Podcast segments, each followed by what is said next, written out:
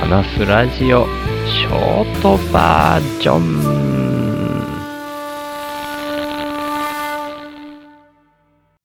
昨日の夜久しぶりにシオスさんがやってるポッドキャスト悟り系エンジニアのつぶやきが更新されてて10日ぶりなのかな？やったーと思って聞いたんですけどやっぱシオスさんの考え方はすごく共感できる部分が多いなーと思って、さすがだなーと思いながら聞いてました。その中で、最後の方で、マトリックスの印象的なセリフを取り上げて、そこから想像を膨らませてるみたいな感じだったと思うんですけど、結構僕も最初にマトリックスの1を見たときに、めちゃくちゃ印象に残ったセリフだったんですよね。エージェント・スミスの言葉で、人類が哺乳類じゃないことに気づいたみたいな感じで、すべてのこの星の哺乳類は、無意識に周囲の環境と調和をとって発展してきた。だが人類は違う。ある地域に移動すると人類は自然の資源を使い尽くすまで増殖する。そして生息地域を広げることで生き延びてきた。同じような生きる有機体がこの地球上にもう一種類いる。わかるかね？ウイルスだよ。人類は病気なのだよ。この星の癌だ。君たちはペストで我々が治療するんだ。っていうセリフですよね。僕もマトリックス見たの20年ぐらい前だったのかな。めっちゃインパクトあって、今でもやっぱり印象的なシーンとしてよく思い出したりしますよね。それで、そこに関しても、その通りだなと思う反面、うん、まあ、他の哺乳類でも条件が揃ったらそうなるんじゃないかなみたいな感覚もあるんですよね。で、ウイルスだけ特別視するみたいなのも今はもう特に僕の中ではなくなってきてて、だから、うん、なんか問題の現れ方みたいな感じで、僕の中では人間も自然の一部みたいな考え方と同じような発想の一つとして考えてるのが、すべての構成要素としては似たようなもんから全部循環してできてるから、っていう意味での自然の一部、人間も自然の一部、ウイルスも自然の一部っていうふうに考えているんですよね。だからその現れ方に気をつけないといけないかなっていう話だっていうふうにざっくり言うと、僕の中ではそんな理解に今は落ち着いてるっていう感じなんですけど、それとまた別で昨日、大輝は常にカッコつけていたいの大輝くんがツイッターでシェアしてた記事が結構インパクトがあって、これは、ヴィーガン活動家たちが酪農業に抗議するために店の商品である牛乳を床に撒き散らしたっていう、その動画が拡散されてたんですよね。で、それに対していろんな人が、基本的にこれ良くないよねっていう反応を返されてて、僕もまあインパクトある動画だったし、なんか書きたい気分にならなくはなかったんですけど、なんて言うんでしょうね。これ簡単にツイッターに書けるような文字数で返せるようなことは、ちょっと書けないなと思って、なんか、そのヴィーガン活動家たちがわかりやすく、この動画の中ではわかりやすく割るもんなんですよね。まあ、どっからどう見たってこれ良くない、うーん、まあ、程度問題、すべては程度問題だとしたら100%とは言えないまでも、もうだいぶ良くないわけですよね。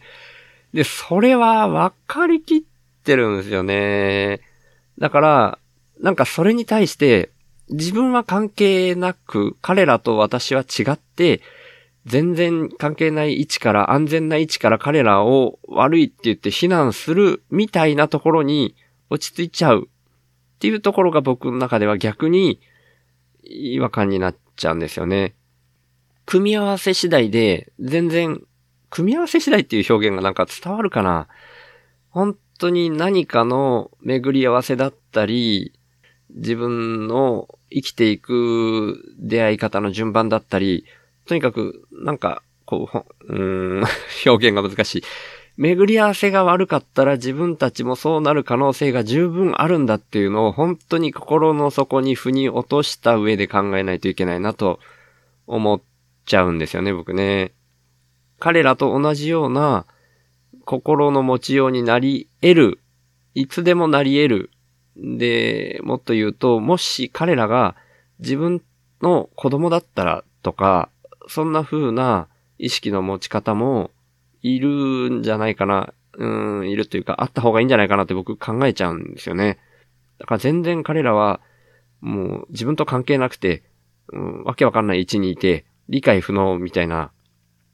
だから私は関係ありません。私は彼らを非難する立場にいて安全な位置で非難しまくることができます。みたいになる、うん、そんな感じに、もし彼らとは全然関係なくて、っていう風に自分の中にそんな要素は一つもないっていう風に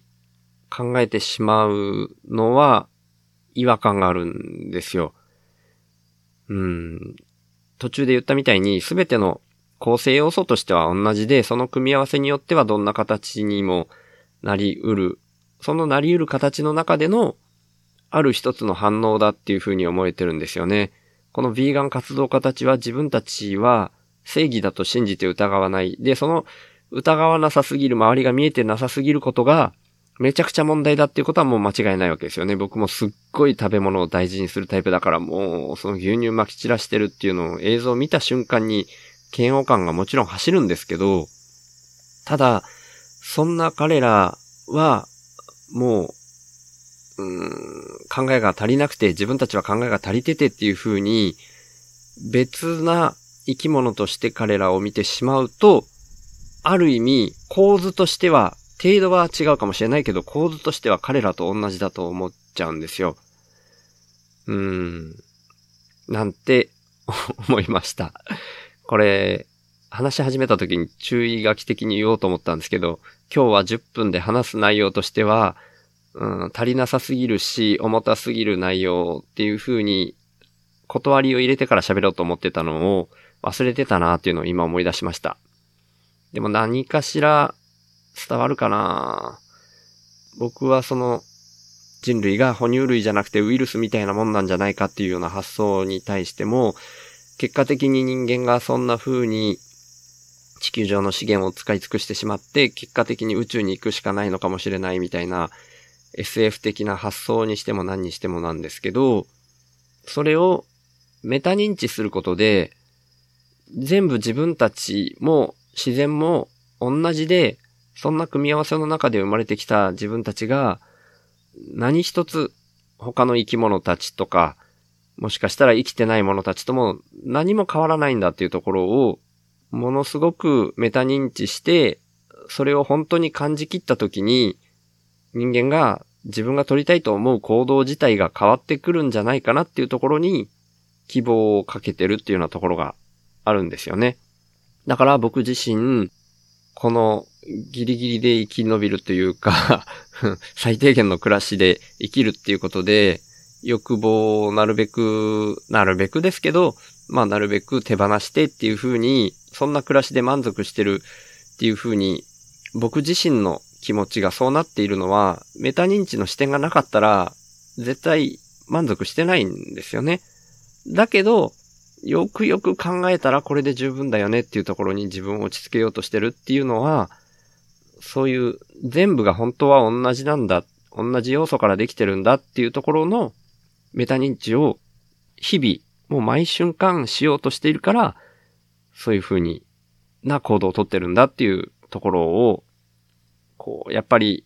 もっともっと自分も足りてないし、その考えを動きながら、もう明日にはまた違う考えが芽生えてくる中で、何回も立ち戻って、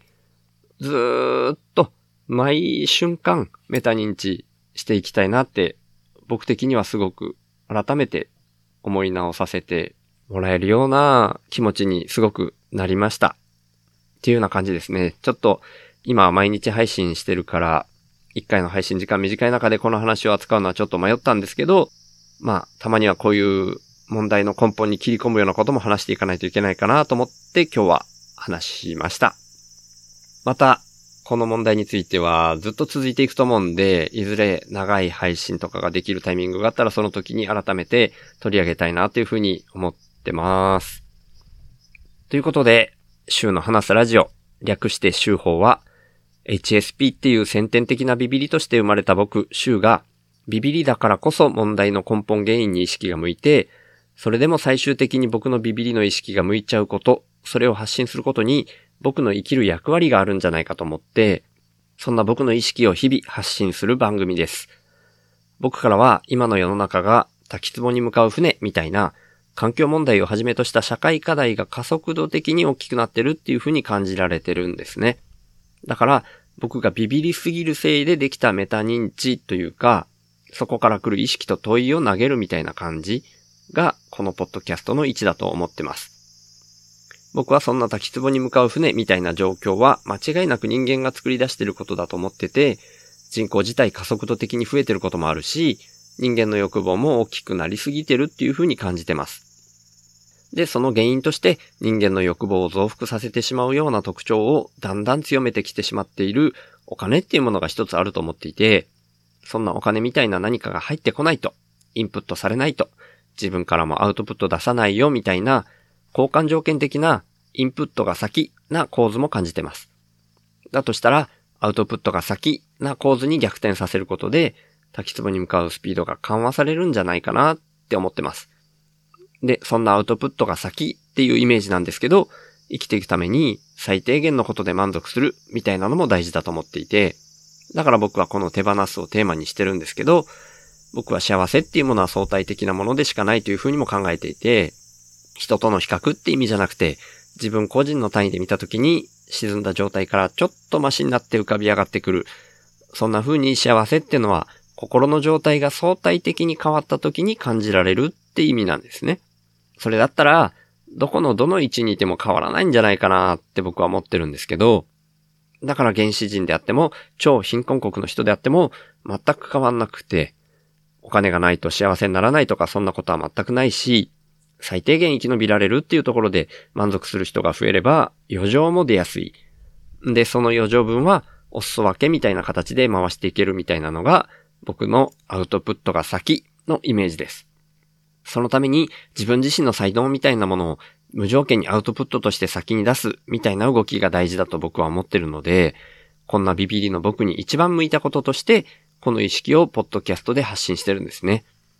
だから今年に入ってからは、いわゆる雇われをやめて、現金収入がないっていうような状況で、勝手に一人で空気質的にアウトプットが先な動きを始めてるつもりなんですけど、まあ世の中っていうのはそんな簡単に変わるもんじゃないので、僕の貯蓄が尽きるのが早いか、そんなアウトプットが先な循環の社会が来るのが早いか、みたいな状況になってますけど、そんな僕が最低限の資質で暮らしながら、アウトプットが先なこの動きを続けるために、週報インプッターっていう名前で、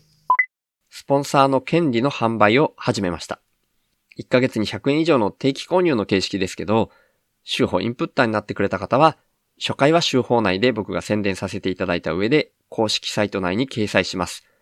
加えて、1ヶ月に数回程度ですが、番組の最後にラジオネームの読み上げをさせていただきます。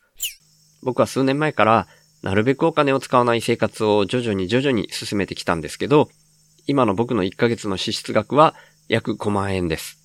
それに対して今は30人の方から週報インプッターとして毎月サブスクでいただいてまして、その合計額は5464円になってます。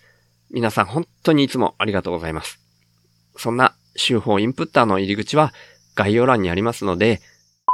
もし本当に心から購入したいっていうふうに思われる方がいらっしゃいましたら、ぜひよろしくお願いします。ただ僕としては、そんなアウトプットが先で循環する社会が来ることの方が大事だと思ってますので、これももしよかったら、週の話すラジオを SNS 等で投稿とか拡散とか、あとはポッドキャストで喋ったりとか、そんな風にしていただけると、それが一番嬉しいです。